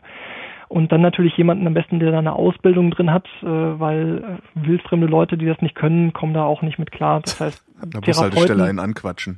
genau, Entschuldigung, übrigens hier, äh, ich habe einen Hirntumor. Finden genau, ich habe hab einen Hirntumor, meine Mutter verreckt gerade an einem äh, Pankreaskarzinom und Und gestern habe ich mir den Zeh angestoßen. Genau. Genau, sowas. Hast du mal eine Mark? Sollte ich vielleicht mal probieren, wäre ja. mal interessant. Hast du mal eine Mark genau. für Chemotherapie. Also das würde ich den Leuten auf jeden Fall mitgeben. Holt mhm. euch Hilfe, äh, geht zum Psycho, ne, zur Psychoonkologie. Die Leute sind geschult da drin und wenn man nicht direkt mit dem ersten klarkommt, es gibt auch noch andere. Man muss nicht mit jedem Therapeuten direkt klarkommen, aber es ist eine wichtige Sache, dass man das mal macht. Und ich habe es selber gemacht, auch wenn ich nicht das Gefühl hatte, dass ich es gebraucht habe, habe aber schon nachher gemerkt, dass es mir gut getan hat. Ich hatte insgesamt, glaube ich, nur vier Sitzungen. Danach hat auch die Therapeutin gesagt, äh, Herr Hof, äh, Sie sind so gut drauf, äh, Sie dürfen jederzeit wiederkommen, aber brauchen tun Sie mich gerade nicht, so ungefähr. aber bringen Sie Bier mit. bringen Sie Bier mit, dann quatschen wir genau. nochmal. Die Krankenkasse zahlt, ja, genau. Ja, das kriegt man auch von der Krankenkasse im Übrigen, eigentlich von jeder kriegt man das bezahlt, eine gewisse, gewisse Anzahl von Sitzungen. Also mhm. ich bin privat versichert, ähm, aber äh, die gesetzliche zahlt sowas auch bis zu einem gewissen Grad. Das heißt, du hast deine Rechnungen gesehen? Ich habe meine Rechnung gesehen, ja. Das ist schon, das ist schon ganz interessant, das Ganze zu sehen. Vor allem ist das Lustige, wenn du äh, dein, dein Chemotherapiezeug, also das Timodal, wenn du das in der Apotheke kaufen gehst, das ist halt schweineteuer, der Kram. Ne? Und ja. dann stehst du da und bei mir in der Apotheke haben sie dann auch noch die, äh, die Kassenanzeigen so gerichtet, dass jeder drauf gucken kann und dann stehen da halt mal locker 9000 Euro drauf. Alter Vater. Und dann guckt dich schon die Frau so ein bisschen irritiert an. Sie wissen aber, dass das sehr teuer ist. So, ja. Können Sie mir eine Rechnung schreiben? Das möchte ich nämlich nicht vorstrecken. Achso, ich wollte gerade sagen, wie hast du, weil normalerweise legt man das ja aus, aber 9000 genau, ist dann schon, ja noch. Aber in dem Fall habe ich Gott sei Dank hier um die Ecke eine Apotheke, die mir eine Rechnung schreibt. Mhm. Äh, oder also weiterhin schreibt und auch geschrieben hat. Ich muss immer noch gegen epileptische Anfälle Medikamente nehmen. Die kosten dann auch ganz gut Geld. Also die kosten zwischen 300, 400, 300 bis 400 Euro. Ähm, das lege ich so alle paar Monate mal hin mhm. für eine Großpackung von dem Kram. Aber äh, ja, die gucken dich dann erstmal ein bisschen irritiert an und äh, aber ich habe meine Rechnung halt alle gesehen, weiß, wie viel der Kram kostet. Das ist auch durchaus mal ganz interessant. Also ein MRT für 900 Euro, was ich dann immer wieder einreiche. Ähm, klar, das ist natürlich viel Geld. Die OP, ja. was hat die OP gekostet? Ja, das hat das Krankenhaus direkt abgerechnet. Ah, okay. Das habe ich gerade gar nicht mehr im Kopf. Also ich habe die Rechnung zwar, glaube ich, schon irgendwo äh, gekriegt, aber das so die Krankenhaussachen, die werden ja direkt gemacht. Äh, müsste ich aber auch noch irgendwo haben. Billig war es bestimmt nicht, hat der Chefarzt gemacht. Also, obwohl das, glaube ich, ja nichts mehr ausmacht. Ne? Darum äh, werden Privatpatienten noch nicht mehr so gut be äh, zuvorkommend behandelt im Krankenhaus, mhm.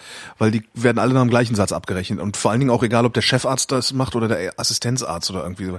Aber auch das, das ist jetzt nur Hören sagen. Äh, ja. Genau weiß ich das jetzt auch ja. nicht. Ähm, was ich bei den Apotheken interessant, das habe ich halt bei der aus einem anderen Umfeld ähm, bei der GWOP-Konferenz in Köln mitgekriegt, ähm, dass ja wohl die Apotheken, egal wie teuer das Rezept ist, wenn es ein Rezept ist, nur 8,15 Euro oder so dafür abrechnen ähm, dürfen. Ich also meine, praktisch so eine Handlinggebühr ja, oder wie? Das genau. heißt, selbst bei diesen 9000 Euro kriegen die 8 Euro. Genau. Und wenn so, ich mir was gegen meinen Bluthochdruck hole für 3,50, kriegen die auch 8 Euro. Ja, so habe ich das verstanden. Aha. Genau aus dem Grund sind ja wohl Homöopathika äh, so gut verkäuflich in den Apotheken, einfach weil sie dafür verlangen können, was sie wollen. Darauf machen die dann das Geld. Ah, verstehe. Ähm, genau, das hatte die Claudia Graneis auf der GWOP-Konferenz, hatte das einmal vorgestellt, die ist irgendwie Pharmaziestudentin. Aber das, das so am Rande. Das heißt, dass ich da für 9000 Euro einkaufen war, war zwar sehr beeindruckend, äh, hat aber wahrscheinlich der Apotheke nicht viel genützt. Das hat der Hersteller von dem Zeug dann gekriegt. Ähm, das heißt, ich habe dann die Packung Taschentücher dazu gekriegt in die Tasche und äh, das war's Bonbon, dann auch. ein Bonbon, genau. Nee, ich glaube, da habe ich sogar ein Duschgel gekriegt. Äh, oh! So, das, das, ist, das ist schon irgendwie ein bisschen bizarr. Da gehst du, gehst du da und holst dir Chemotherapie-Zeugs, äh, Tabletten und dann kriegst du ein Duschgel mit da rein. Ich sage, hallo, vielen Dank. ja, genau, das habe ich schon alles gesehen. Und ja, also die, die MRTs, die ich halt alle paar Monate da machen muss, also alle vier Monate jetzt mittlerweile, äh, insgesamt mit, mit Arzt und so weiter, weiß nicht, kostet das vielleicht um die 1200 Euro oder so.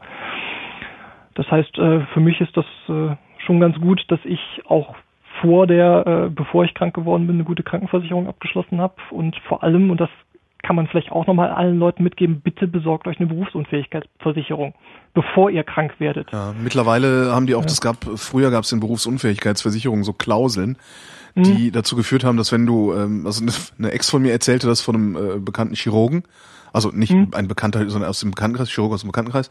Äh, Verweisklausel. Ne? Der, äh, wie ist die? Verweis. Ich glaube irgendwie sowas. Der hat bei einem, bei einem Motorradunfall beide Hände eingebüßt. Mhm. So, konnte, hat zwar die Hände noch, aber kann die nicht mehr benutzen. Also er kann sich grob ein Brot schmieren, damit aber er halt nicht mehr arbeiten. Und wollte halt aber auch die Berufsunfähigkeit. Noch, äh, Trauben stampfen. Nee, die haben gesagt, nee, sie können ja noch als Gutachter arbeiten. zack. Ja, oder so, genau. Und raus. Und diese Klauseln gibt's angeblich nicht mehr, äh, wurde mir mal Das von der möglich. also ich wurde gesagt. damals, als ich das Ganze gemacht habe, auch noch darauf hingewiesen, dass man darauf achten sollte, dass das wichtig ist, dass man eben drinstehen hat, dass man nicht einfach jeden Beruf danach wieder annehmen muss, Mhm. Sondern dass klar ist, dass die Berufsunfähigkeit auch dann anerkannt wird, wenn du einfach in deinem Job nicht mehr arbeiten kannst. Ja. So, und das ist halt wichtig und das möchte ich bitte allen Leuten auch mitgeben. Guckt, dass ihr so eine blöde Berufsunfähigkeitsversicherung kriegt. Weil Zumal du ja, wenn du jung bist, äh, auch noch gar nicht genug äh, Rentenpunkte in der gesetzlichen Mhm. Rentenversicherung die erarbeitet hast, sodass du da irgendwie vielleicht noch dein Auskommen hättest, wenn du verrentest. Sondern ich meine, mit 30, wie viel hast du da? Selbst wenn du, selbst wenn du mit 20 angefangen hast zu arbeiten, hast du mit 30 vielleicht 350 Euro Rente im Monat, Ja, die äh, zustehen, ja wenn nix, überhaupt. Das ist ja nichts. Ja. Genau. Also deswegen, ich bin einfach nur heilfroh, dass ich das Ganze geregelt habe, bevor ich krank geworden bin, weil, wie gesagt, man kann halt jederzeit aus heiterem Himmel krank werden. Ich war Ja. vorher, ich hatte vorher keine Kopfschmerzen, es war nix, ich war Mhm. ganz normal und dann mitten in der Nacht, zack, äh, großer Anfall, äh, MRT und ja, Hirntumor. Vielen Dank. Der Trick bei Krebs ist Früherkennung. Ähm, Hm? Wäre das in deinem Fall überhaupt möglich gewesen? Gibt es eine Möglichkeit, eine Früherkennung für einen Hirntumor zu machen? Ich kann ja nicht jetzt nicht irgendwie jedes Jahr zum Arzt rennen und sagen, hier, verorten Sie mir mal ein MRT für einen Tausend. Ja, das ist, das ist genau das Problem. Also ich glaube, gerade bei Hirntumoren ist das wirklich schwierig. Also wenn du nicht zufällig wegen irgendwas anderem mal ein MRT gemacht hast vom Kopf und siehst, hm, da ist irgendwie eine Masse drin, die da nicht reingehört, äh, solange du keine Beschwerden hast. Wie gesagt, es gibt halt Leute, bei denen anfangen Kopfschmerzen aufzutreten, die vielleicht dann irgendwie mal äh, zu einem guten Arzt kommen, der sagt, naja, jetzt gucken wir mal, was das sein könnte und nicht äh, dich mit einem Kopfschmerztablett nach Hause schickt Mhm.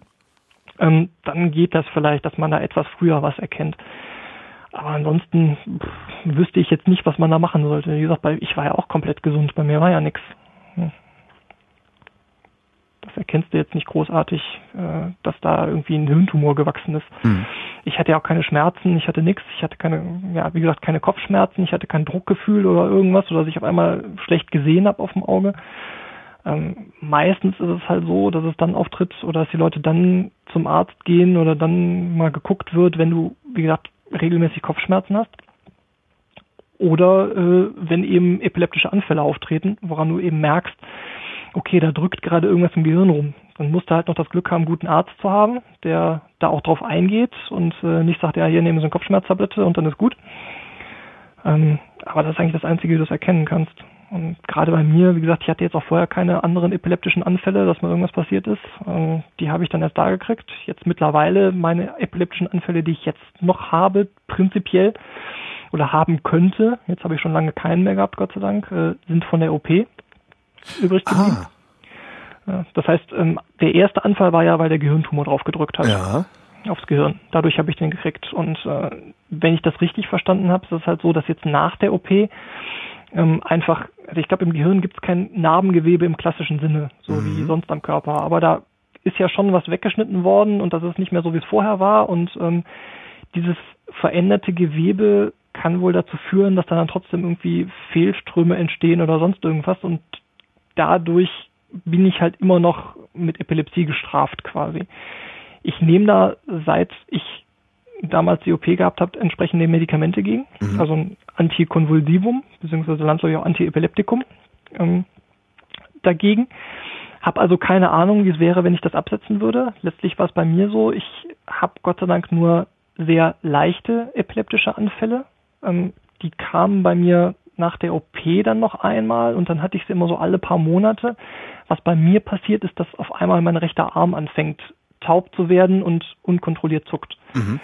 Das klingt erstmal spektakulärer, als es eigentlich ist. Ähm, letztlich, ja, vom Gefühl her kannst du dir das vorstellen, als ob dein Arm einschläft und du ihn nicht mehr kontrollieren kannst. Das ist halt so ein Fremdkörper Für wie neben dir auf einmal.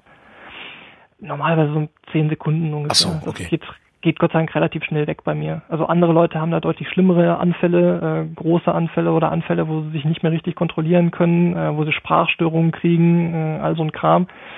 Ähm, bei mir ist das alles relativ harmlos. Hat trotzdem den großen Nachteil, dass solange ich solche Anfälle kriege, und jetzt im Moment bin ich Gott sei Dank wieder sehr lange anfallsfrei, darf ich kein Auto fahren. Ah, Und das ist ja auch irgendwo verständlich, ist Ja. auch in Ordnung so, weil äh, ich will auch ehrlich gesagt kein Auto fahren, wenn irgendwo die Gefahr besteht, dass ich, ich meine, ich bin die, eigen, die eine Sache, aber ich will auch keine anderen Leute damit gefährden. Mhm. Ja, und wenn ich dann auf einmal da anfange zu krampfen und äh, das Auto nicht mehr steuern kann, dann rase ich im Zweifelsfall in den nächsten Fußgänger rein und äh, das will ich auch nicht. Ja, du musst halt ein Jahr anfallsfrei sein. Ah ja, okay. Je nachdem ist es allerdings so, wenn das so ganz leichte Anfälle sind, dann kann der Onkologe auch sagen, ja, das Risiko ist in Ordnung, können wir vertreten, dann kann man trotzdem wieder fahren. Musst du dich als Epileptiker äh, jetzt auf eine bestimmte Weise verhalten? Kein Alkohol? Äh, habe ich am Anfang mal gemacht, habe ich mittlerweile aufgegeben. Ja. ja, also letztlich wird dir halt gesagt, ähm, du solltest halt ja, möglichst keinen Alkohol trinken. Das kann halt auch mit den Medikamenten zusammen reagieren. Äh, es gibt halt viele Leute, die da Panik machen und sagen, naja, möglichst nicht alleine baden oder so ein Kram. Das kommt sicherlich darauf an, wie deine Epilepsie ausgeprägt ist. Wenn du natürlich Epileptiker bist, der äh, gerne große Anfälle kriegt, wo er sich gar nicht mehr kontrollieren kann, das sind die Jungs, äh, die dann an der Bushaltestelle neben dir einfach umfallen und zuckend auf dem Boden liegen, wo dann ja, alle völlig genau hilflos sowas. sind. Ja. Dann würde ich mir das vielleicht auch mit dem alleine Baden nochmal überlegen oder sowas, äh, so ein Kram oder alleine schwimmen gehen oder weiß der Teufel was alles. Ich persönlich habe erstmal lange Zeit keinen Alkohol getrunken habe dann irgendwann wieder langsam angefangen. Mittlerweile, also ich meine, ich bin aus dem Alter raus, wo ich mich dauernd besaufen muss. Ja. ja. Das habe ich auch früher noch nicht gemacht und mache ich auch jetzt nicht. Ja, also Alkohol in Maßen, das ist schon okay, aber ähm, da achte ich jetzt nicht großartig drauf. Äh, ich habe meine Medikamente auch schon mit Bier runtergeschluckt, also das ist überhaupt kein Problem. Aber ich denke mal, das kommt einfach auf den Einzelfall an. Da muss man mal sich angucken, wer es ist. Bei mir ist das alles nicht so schlimm. Da geht das schon. Da achte ich jetzt nicht drauf. Also ich würde jetzt auch ohne Probleme alleine mehr schwimmen gehen oder sowas, ohne dass ich da Angst kriegen würde. Also wie meine epileptischen Anfälle ausgeprägt sind, äh, weiß ich einfach auch gut klar. Es kann trotzdem natürlich passieren, dass ich nochmal einen großen Anfall kriege. Die Chance ist zwar sehr gering, aber passieren kann's. Aber wenn ich jetzt so ein bisschen Zucken im Arm kriegen würde, dann äh, wäre das jetzt nicht so schlimm. Das würde schon funktionieren. Aber da muss man natürlich schon ein bisschen, ein bisschen gucken mit der, mit der ganzen Epilepsie. Wie gesagt, das Autofahren ist halt blöd. Ich bin jetzt, ich habe halt zwischendurch immer mal wieder die Dosis von dem, von dem äh, Antikonvulsivum erhöht, weil das keine exakte Wissenschaft ist. Der Arzt kann dir auch nicht sagen, na, nehmen Sie jetzt mal 1000 Milligramm davon und dann passt das schon, mhm. sondern du musst dich da halt annähern. Ja? Das heißt, das Blöde bei mir war halt dadurch, dass ich immer nur so alle drei Monate irgendwie so einen Anfall gekriegt habe. Konntest du nur alle drei Monate deine Dosis überprüfen? Genau, kannst du nur alle drei Monate mal überprüfen, ist die Dosis denn in Ordnung? Ähm, ja, jetzt im Moment bin ich auf einer Dosis, wo ich glaube ich schon seit ja, seit fast einem Dreivierteljahr keinen Anfall mehr hatte. Ich weiß es nicht mehr genau. Auf jeden Fall mittlerweile schon relativ lange, so dass ich hoffe, demnächst wieder Auto fahren zu können. Aber das ist halt schon ein bisschen einschränkend, ne? mhm. ne? gerade solche Sachen. Aber hast letztlich, du, ja. Hast du manchmal so, so einen Drang zu sagen, so ich würde jetzt gerne mal das einfach mal absetzen, mal gucken, was dann passiert? Ich kenne sowas nur von Leuten, die Psychopharmaka nehmen, die dann irgendwie sagen, hm. ich habe jetzt eigentlich keinen Bock mehr. Äh, ich würde, ich probiere jetzt einfach mal aus, was passiert. In der Regel geht's schief, aber hm. ich kenne auch einen Fall, da hat's funktioniert.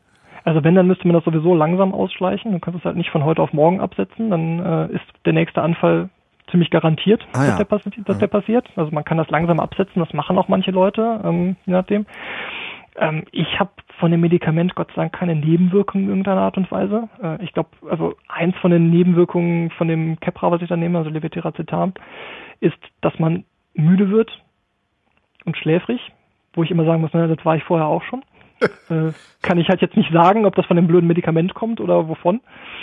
Äh, interessanterweise eine andere Nebenwirkung, äh, was ich immer ein bisschen zynisch finde, gerade bei äh, Krebspatienten, ist, dass du äh, Suizidgedanken kriegen kannst von Hey, super. Ja.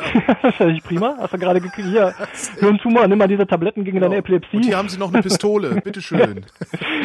genau. Ähm, alles bei mir keine Nebenwirkungen, die irgendwie eingetreten sind. Das mit den Suizidgedanken ist auch wohl äh, eine von den häufigen Ursachen, glaube ich. Aber häufig heißt immer kleiner gleich fünf Prozent. Mhm. Ähm, und die anderen Sachen, also Müdigkeit, äh, Schläfigkeit und so weiter, ist eine sehr häufige, also größer fünf Prozent. Äh, kann ich aber nicht sagen, ob das bei mir ein Problem ist. So gesehen, ich habe mich da total dran gewöhnt. Ich nehme morgens meine Pillen, nehme abends meine Pillen. Äh, habe es auch schon mal geschafft, sie zu vergessen. Das kommt Gott sei Dank relativ selten vor. Ich habe hab das ganz gut im Griff, dass ich das Zeug auch wirklich nehme und immer bei mir trage, äh, ein paar davon, wenn ich mal unterwegs bin, dass ich die irgendwie im schlimmsten Fall noch so einsch äh, einschmeißen kann. Ähm, dadurch, dass ich da keine großen Nebenwirkungen habe, ist es nicht so, dass ich mir überlege, hm, wäre ja eigentlich mal ganz nett zu gucken, wie es ohne geht. Hm. Aber ja, ich habe mich halt schon so dran gewöhnt, das Zeug zu nehmen, äh, denke ich gar nicht mehr drüber nach. Und der Kram ist, wenn ich das alles richtig verstanden habe, so gut verträglich, dass man das auch einfach sein Leben lang nehmen kann, ohne da große Schäden dran zu haben. Das heißt, ich komme da nicht groß auf die Idee, dass ich das ja mal absetzen könnte. Mal gucken, wie es in ein paar Jahren ist. Äh, in denen ich hoffentlich noch lebe, wo ich dran arbeite. Ähm, ob ich dann mal irgendwann zum Onkologen gehe und sage, hören Sie mal, ich bin jetzt schon hier seit fünf Jahren anfallsfrei, äh, was Epilepsie angeht, soll man das nicht mal langsam ausschleichen, dass ich es dann mal probiere, aber im Moment bin ich einfach froh, wenn ich wieder Auto fahren kann. So gesehen nehme ich das Zeug erstmal einfach weiter. Hast du, als auf, auf deiner Recherche äh, zum Hirntumor, wie stirbt, ich wüsste eine etwas unangenehme Frage vielleicht, aber wie hm. stirbt man daran? Finde ich keine unangenehme nee, Frage. Okay. Es, ist, ist durchaus was, womit ich mich natürlich auch beschäftige. Ähm, klar. Ähm, habe ich unterschiedliche Aussagen zugehört. Die, die ich am häufigsten gehört habe, was mich natürlich auch ein bisschen beruhigt, ist, dass die Leute ähm, ja einfach einschlafen, ist, glaube ich, ist also man, dass man es gar nicht so großartig mitkriegt. Mhm. Dass du wirklich ja im Prinzip einschläfst, so wie du es ja eigentlich auch haben möchtest.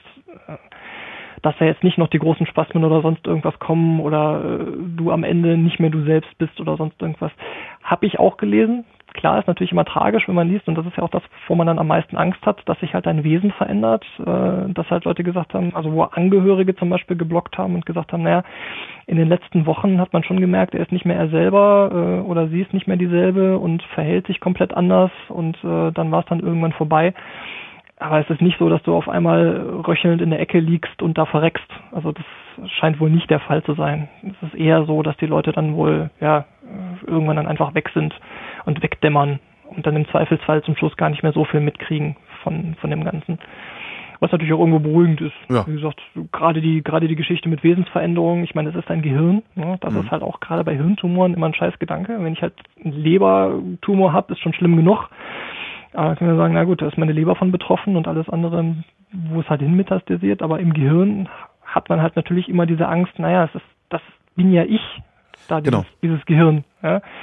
Und wenn da irgendwie ein Tumor drin ist, dann ist das halt scheiße, weil wer weiß, ob ich mitkriege, dass ich mich irgendwie verändere. Ähm, vielleicht bin ich morgen ganz anders, als ich heute bin, weil da wieder irgendwas irgendwo komisch reingewachsen ist und alle kriegen es mit. Das wirst äh, du, genau, du wirst das nicht merken, was du, du wirst ja. es halt nur indirekt merken daran, dass die Leute sich anders verhalten.